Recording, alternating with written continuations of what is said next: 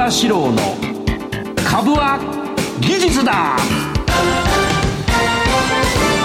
皆さんこんばんは。相場志郎です。リスナーの皆さんこんばんは。金井憧れです。この時間は相場志郎の株は技術だをお送りしていきます。相場さん今日もよろしくお願いします、はい、よろしくお願いします。今日は皆さんにちょっと発表があるんですよね、うん。うん、そうそうそうそう、はい、なんだっけ？大体同じ。あのねえっ、ー、とオープニングってあるじゃないですか。今喋ってる時間をオープニングって言って、時間は4分ぐらいですか、ね、4分ぐらい。そう。で、えー、4分ぐらい、はい、その後あの最初間違った相場の潮流ってあれ 相場の潮流ね。その辺で取り上げてほしいテーマを、経済とかそれあテーマを募集します、はい、で経済とか、えー、株式市場の話に限る限る。限る。やっぱ硬派。硬派な番組だから。いろいろああるんだよ。ここでいろいろんな話たい焼きが美味しかったとか。だけどそうじゃなくてやっぱり経済の話でいこうためになる話を、うん、ためになる話、はい、そのテーマをね実は毎回ねここに来るとうだーっとして「オープニングどうする?」とかやって。そうそう。オープニングどうするっていうオープニングにしようかってギリギリまでね、話しているんですけど。なのでちょっと募集しちゃった方が早いかなとうん、楽しようと思ってるわけじゃないですよ。いやいやこれ大変なのよ。皆さんのためになる番組にしたいとそうそう。なのでお聞きになりたいことで株式とか経済のことを、はい、あの募集すると、うん、で問題はほらうちに電話かけてきてもらっても困るから、うん。はい、あの憧れちゃんの家に電話をしてもらうと。いやそれはちょっと困るよな、はい、固定ではないです、ね、そうだよな、はい、そうか。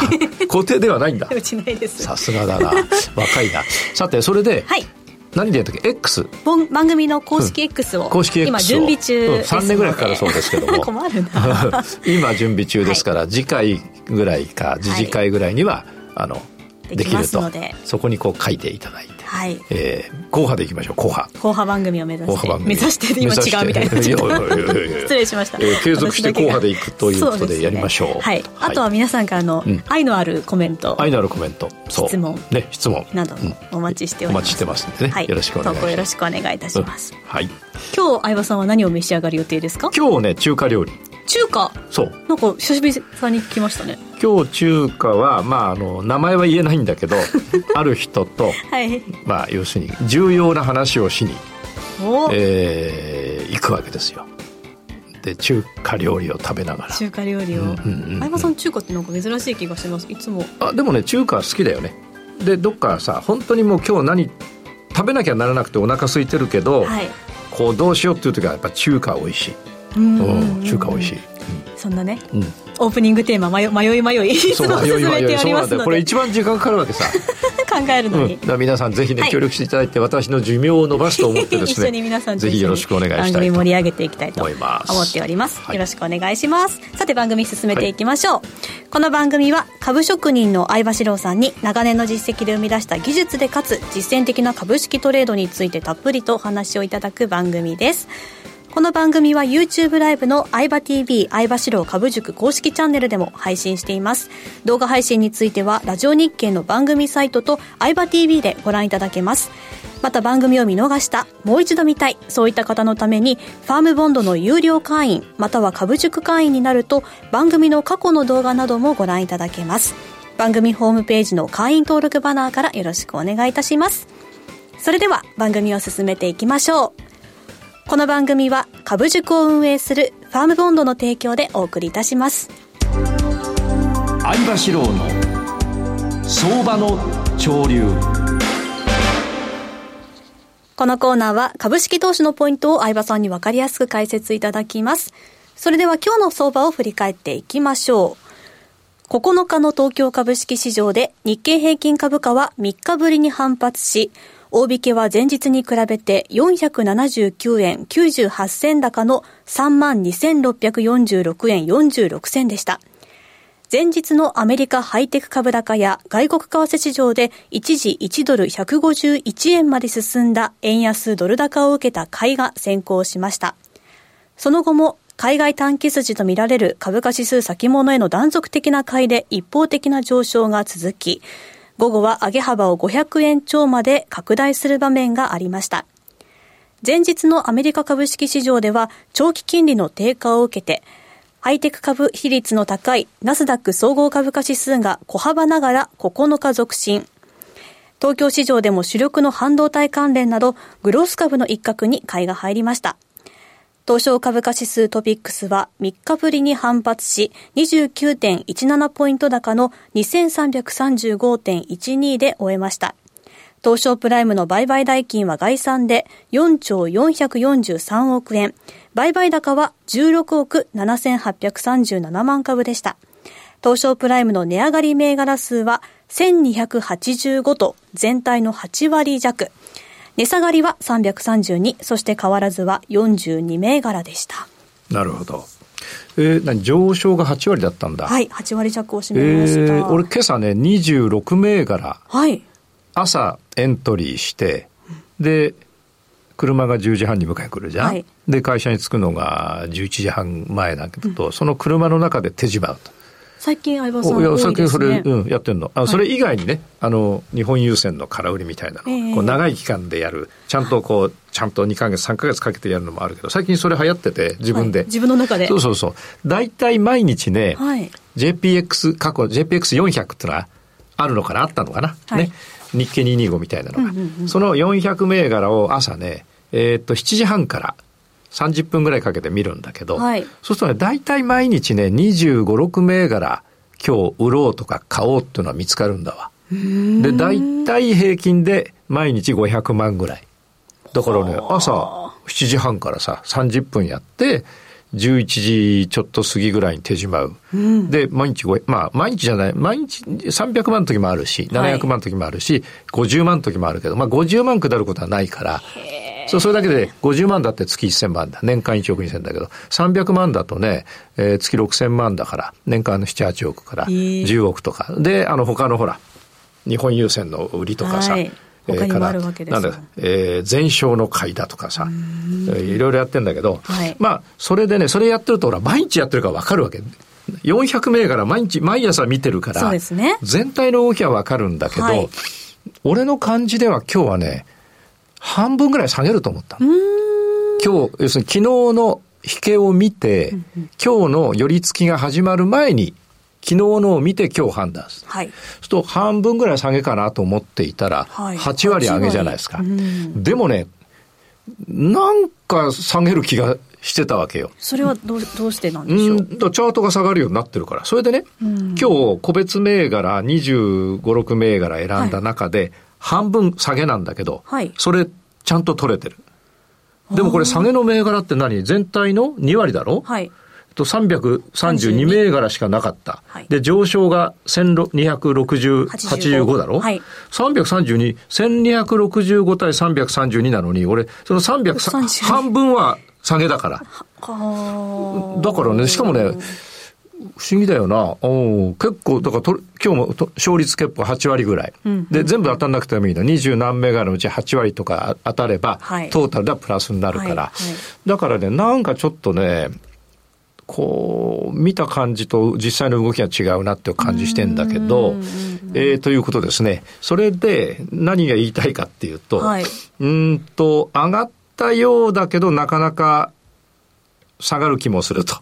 例えば、えっ、と、日経先物を何でやるかと、日経先物は全体を代表してるからやるんだけど、はい、10月31日から1、2、3、4、5、6、7、8日間経ってますと。よ、えー、よ、よ、えー、今で、えー、8本目？えー、8本目、はい、この夜で8本目、昼まで7本目なんだけど、はい、結局この4日間っていうのは、前回の10月の中旬の高値に並んで4日たって、1、2、3、4、5日、4日経ってんのか。はい、で、今日の夜で5日目なんだけど、うね、うん。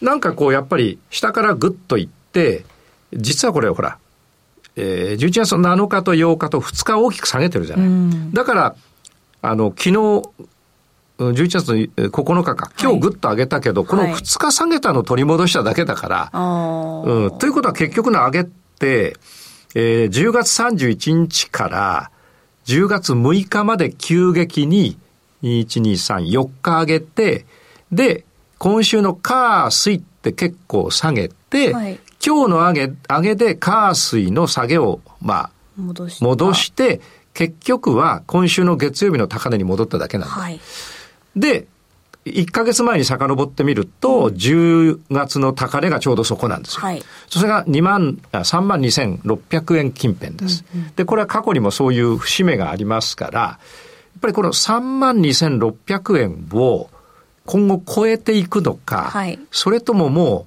う10月の高値と11月の高値が同じ場所にあって、うん、えー、下げていくのかっていうのが、はいこれからの見どころかなという感じがします。はい、で、長期的にはオレンジがずっと上げてきたんだけど、横ばいになってますね。うんうん、オレンジというのは100日線。はい、100日線が横ばったのは、いつかっていうと、今年の4月。ですから、えー、約1年かけて、えー、横ばって上がっていって、ついに、えー、オレンジの100日線が横ばったということですから、うん長期的にはやっぱり、うん、天井っぽい動き、えー、のとこにある感じがするんだよね。ところが短期的にこれ、ここ1週間、ここの月下水、月下、あ、違うな。10月31日火曜日から、火水。えー、11月6日、今週の月曜日まで上げただけなんで、これちょっとまだわかんないんだよね。という感じなんで、チャートを見ると下げそうな、下げそうで首一枚皮一枚つ、首一枚じゃないな。皮一枚、首の皮一枚つながって、はい、一応ちょっと上げてるってやつ。それがこの千、千二百。うんうん、八十五。うん、だ、なんだよね。みんなローソク足小さいんだもん。ああ、うん。だから、この1285対332。32という割合よりは、はい、多分もっと下げるような気がする。ああ、なるほど。うん。なんとなく上の方で、しょうがなく上げたっていう感じ？コマでね。そんな気がします。うん、で、どう対応するかって、これやっぱりね、10月の高値と今の11月の高値が並んで、はい、さてどうなるか。抜けてきたら結構また上がるんだけど、次は3万3000円とか3万3500円が待ってますが、まずはこれ抜けるかどうかです。はい、で、今日の今、さっき始め、えー、もう始まったのかな、この夜のナイトセッションを含めと1、2、3、4、5日間横ばいだと。はい、で、この横ばいを下に行くのか上に行くのかはい、で、ここは俺ね、えっ、ー、とね1、1日おきとか2日おきに乱高下するような気がします。なぜかっていうと、うえー、日経先物の冷やし、冷やしの、えー、青、30日線がずっと下げていたのが横ばってるでしょ。横ばってる。うん。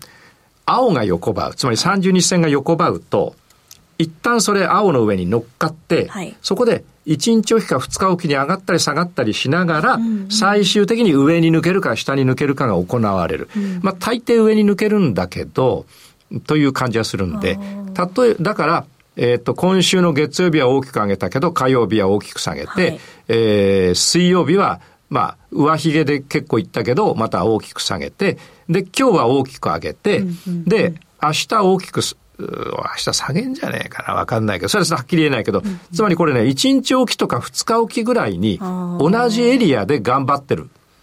で、それはこれね、青。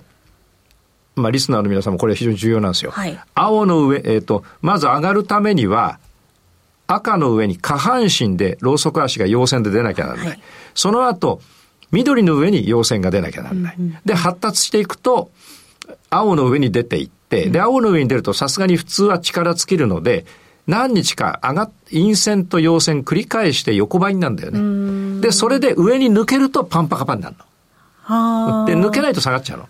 だから、えっ、と、多分明日金曜日だよな。はい、明日、例えば下がる。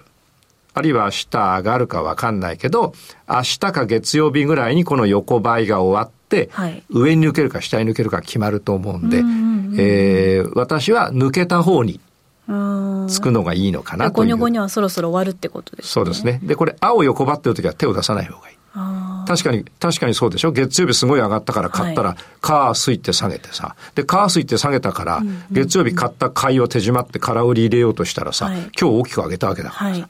それで今だったらこれもう陰線になってるからね、これ、内藤選手だから、青が横ばってる時は手を出さないっていうのが、俺の考えで。で、抜けたら大きく動くんで、これ、待った方がいい。ちょっと月間どっちかだな。青と紫の間に挟まれてる時と似たような似たような感じですね。うん。で、青と紫の時に挟まれたとこはね、うん、3日上がって3日下がりとかぐじゃぐじゃやるんだけど、はい、この青が横ばった時はね、ボックス作るんだよね。あうん、確かに横ばってるからボックスになるんだ。どどっちが先かわかんないけど、ボックスになるから横ばうんだけど、そうなるとどっちかに抜けますから、必ず100%どっちかに抜けるんで、はい、そこについていこうっていうのは日経の考えです。はい、えそれからドル円はもう151円つけたけど、はい、じゃあ、あの、評論家だったらさ、151円つけましたねとか150円ですねとかいろいろ言うじゃん。はい、言うだけだから、そういう人たちは。あの、偉そうに言うけど、言うだけ。結果を。うん。だけどさ、リスナーの皆さんとか俺らはさ、あの、そこにお金を入れて、売りで取るか買いで取るかだけなんだから、じゃあその対象になるかっていうと、うん、ドル円は対象にならない。うん、だって、ほら、あのおじさんがや、あの、ね、なんかやるかわかんない。わかんないのはやんないね。はい、で、次の話で原油。そろそろ。原油,、うん、原油を見ていきますと、今下げてますね。うん、うん、で、これはね、えー、っと、もう相場流の下落予定通りで、パンパカパンがあっ。はい。そして赤がダブル天井をつけて下がってパンパカ崩れが行われて、横ばいが行われてる間に青がよ上がってた青が横ばい、そこから割り切って下がったわけだから、はい、もう相場流、株軸性だったらこの下落は本当に相場流の下落。うんうん、その、もう本当に、ふん、ふっ、相場流ってか。で、問題はじゃあこれどうするかなんだけど、はい、今から売りで入るかっていうと、下落がさ、1、2、3、4、5、6、7、8、9、10、11、12、13、14、15だろ？もう15日下げてんの、日足ではな。で、週足でいくと、1、2、3、4、5、6、7、7だな。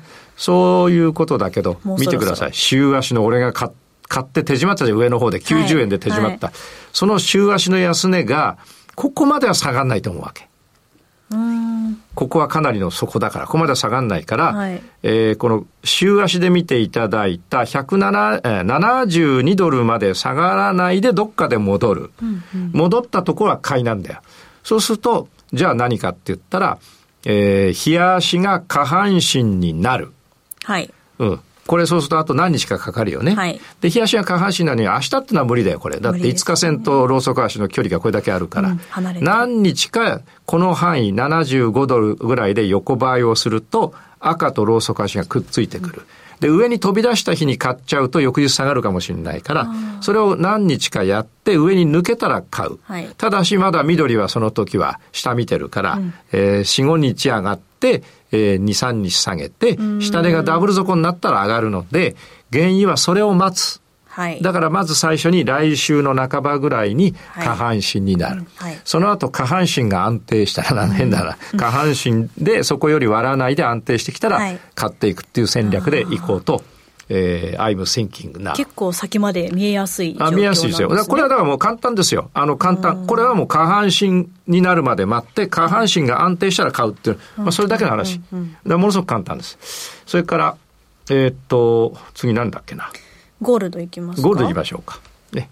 えー、ゴールドは、えー、ゴールドはいきました。ゴールドは、俺売ってんだ、これ売ってんの。売ってる。売ってる。から、ソーリー、売ってる。外国人。うん。1、2、3、4、5、6、7、8、9、10、11、12、13、14、15、16、17。17日もずっと上げたでしょ？そしたら17日上げた後の逆下半身売るだろ？はい。俺は今持ってるだけで。はい。これは簡単。わかりやすい。うん。で、しかも、移動平均線がこれ、えっと、青と紫とオレンジが横に走ってるじゃないですか。はい、あの、真ん中に走ってるじゃないですか。はい、で、緑と赤だけ、あの、しっかり上がってるじゃないですか。こういう時、全部が上がってるとどこまで上がるかわからない。はい。から全部が下がってるとどこまで下がるかわからないけど、オレンジ、紫、青は、ちょっと真ん中辺で横ばってる感じだから。はい、で、緑と赤だけ上げてるっていうことは、そこそこちゃんと17本とか上げれば、えー、逆下半身になればちゃんと下がるんだよ。これは楽な、楽なんです。うん。ということなんで、これはもうここ、ここで売り。えー、っと、売りならば、17日目がね、10月30日なんで、18日、えー、日目の、10月の31日 ,31 日に売りを入れて、はい、我慢して、えー、11月3日も我慢して、はい、えー、まだ持ってる状況、うんうん、まだ持ってますよ。で、これ下半身まだならないでしょ。そうですね、ならなそう。で、下落が1、2、3、4、5、6、7、8、9、10。10日だから、どうしましょう？うんと、最初の陽線が出るまで持つか。うん、だまだでしょ？全然。うん、明日陽線になって切るか、あるいは明日陽線1個は我慢して、もう一本陽線。陽線2連チャン出たら切るか。切る。うん。つまり、もう一回まとめますと、これ金は後でね、あの YouTube ライブでも言うけど、はい、この売るタイミングで、売って切るた手締まうタイミングだけど、うんうんもう一回陽線が出てから、はい、あるいはそこはちょっと我慢して、はい、陽線2連チャンで終わりにするか、はい、あるいはもう一回陽線が出て、翌日陰線が出たら我慢して、その翌日も陰線が出たら我慢するけど、陽線出て、陰線出て、また陽線出たら終わりとか、そうやって決めとくといいですけど、これ簡単だから、はい、あとはこれ勇気を持って17本を超えた後の逆下半身だからって言って、売りを入れてみることができるかどうか。そうですね。それを繰り返してるうちに、たくさん入れられるようになるから。最初はいいんだよ。あの、5万でも10万でも。はい、で、だんだん慣れてくると、ここはもうチャンスだと思って、あの100万とか入れられるようになるから。うん、俺なんかももっと入れてるけどな、101万。101万とですね。はい。今から売り入るとしたら遅いですね。今から売り入るんだったら、じゃあ今晩、今、今、この瞬間に売り入れるとするじゃん。はい、そしたら次は、陽線が2個とにかく出たら終わり。うん。で、明日出ちゃったら運が悪いと思うんですけど。陽線が。うん。明日、明日から出たら。明後日、明日出て、明後日で、えー、月曜日出たら終わり。はい。はい、で、たまたま運が良くて、はい、えー、明日は陰線。陰線。うん。で、月曜日も陰線だったら、火曜日陽線だったらそこで終わりとか。はい、あの、そこはだから、やってみないとわからないところ。はいや今だったらやってみなきゃわからないけど、17本目で入れていれば、ね、ここれぐらいはなんとなくわかりやすいできたというところですね。はい、はい。ゴールドが終わって次は、えー、個別銘柄かな？はい。うん。個別銘柄については、えー、この後ね、ちょっと詳しく今日はいつも個別銘柄やらないからさ、ちょっと個別のお話をちょっとやろうかなと思っておる,、おるぞ。おるぞ、提言の方で。うん、提言の方で。はい、よろしくお願いします。うんはい、以上、相場志郎の相場の潮流でした。株は技術だ。投資の提言。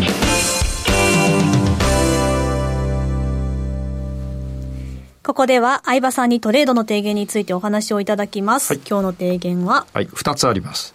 二つあるんだはい、珍しいよ。年に一回か二回。そんなことない。そうか。一つはね、つは？建設株と食品株と銀行株が下げやすい値動きになっているんじゃないかな。はい、これうまいよ。俺も下げるとは言ってないから。下げやすい運これどういうことかっていうと、えー、チャートを日々見ていって、はい、えー逆下半身になったら、うんうんうん、あるいは緑が横ばい、えー、その下に赤が入って陰線だったらとか、売る時のタイミングはいろいろあるだろうけど、うん、建設食品銀行株の中で、えー、そういうこう下げやすい値動きになったら、はい、売りを、空売りを入れてみるのも一つかなという感じがします。うんうんうん、ただし、その建設食品銀行であっても、はい、下半身だったらこれは空売りは入れ入れない方がいいわけですから、ね、見ながらなんだけど、はい、でもなんとなくね、毎日ほら見てるじゃん、朝。ね、7時半か8時から。そうするとね、はい、なんかこれね、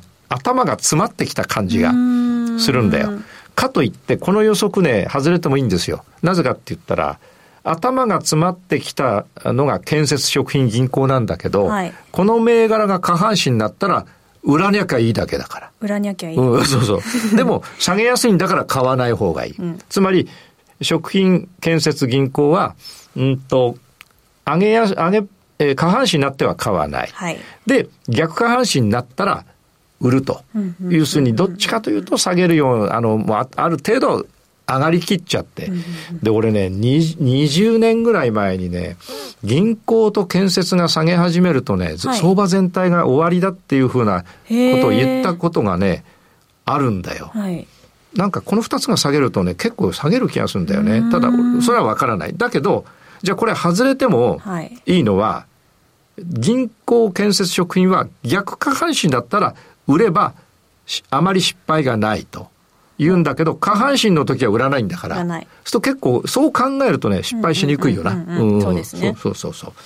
そういう動きですね。はい、ちょっとね、あの、YouTube ライブでも見てみるんだけど、ちょっと今ね、チャートを一緒に憧れちゃんと見てみますと、はい、例えばね、未来と建設。これ昨日レベルよ。今日まだ、このパンローリングのチャートギャラリー更新してませんから、はい、天井、頭、ダブル天井をつけてこれ、ぐっと下がってる。はい。で、今日ちょっと上がったかもしれないけど、これ1900円割ってきたら下げですよ。うんうん、ね。それから例えば、えこれは石油だけど、安藤狭間もほら、なあのー、紫、えー、っと、えー、オレンジと紫の間でもごもごやってたのが下に抜けたじゃん。はい、だこれも、なんか、この1100円割ってきて、ねうん、これ、これ見てください。東急建設なんか今朝すごい、あ、一昨日か、高いところから始まったのに、引けになったら大陰線になっちゃったでしょ。はい、それから、コムシスも3000円割ってきたら下がるでしょ？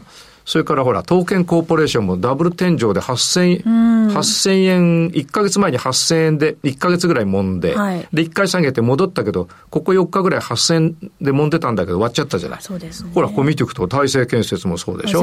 大林組もそうでしょ？それから、清水建設なんか暴落してるよ、ね。という、ほら、長谷港。だから、なんか建設株やっぱ下げやすい感じがするんだよ。ね、あとね、同じことが銀行株にも言えるんだわ。で、ちょっとね、時間があと3、4分あるから、はい、この建設株と食品株と銀行の話はね、うんうん、時間が許すまでやりたいんで、はい、2つ目を先にやっちゃうって、はい、う。うん、えっとね、CFD って流行ってて、はい、C、えっ、と、普通に原油とか金とか日経先物とか売り買いするとなると結構お金もかかるんだけど、うん、CFD だと5000円とか6000円から原油とか金とかできるわけさ。はい、で、すごく流行ってて、俺もいいなと思ってんの。はい、で、CFD 俺もね、10億円ぐらい入れて入れてんだわ。10億円ぐらいまではやれるのよ。ただそれ以上はやっぱりちゃんとやるには先物じゃなきゃダメ。はい、50億、60億。はい、だけど、原油いいんだけど、原油ってさ、上髭から下髭までさ、結構長いのよ。なので、えっ、ー、と、例えば夕方、原油買いだと思って入れるじゃん。はい。と、まあ寝てる間に、はい、朝起きたらさ、パッと見たらさ、あれ買ってたはずなのに、あれ売ってたはずなのに、あの、お持ちの銘柄はありませんとかなって、はい、あれ？俺夢だったかなって 思うわけよ。ね？そうすると、あ、俺っていうかまあ、うちの熟成の話よ。はいはいはい。そし、それはね、寝てる間にね、ストップ、あの、ストップロスが、ストップロス。うん。要するに、損切りされちゃったんだ。自動、自動損切り。はい。それはなぜかっていうと、ある金額をもとに買った、うん、一時的に大きく上がった時はそれプラスだけど、はい、一時的にすんげえ下がって下髭が長かった。その時に切られちゃうんだけど、うん、結局朝になったら上がってた。はいはい。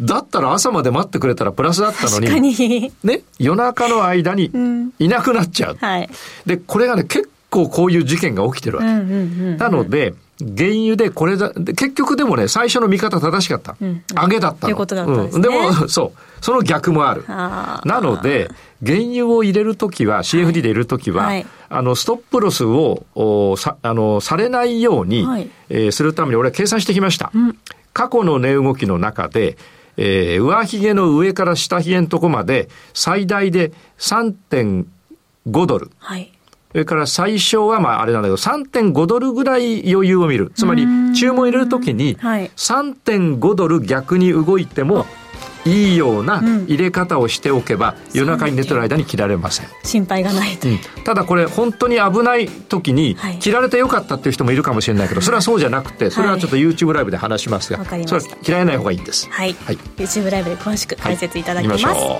以上、株は技術だ投資の提言でした。この番組は株塾を運営するファームフォンドの提供でお送りいたしました。それでは相葉さん、はい、お願いします。株は技術だ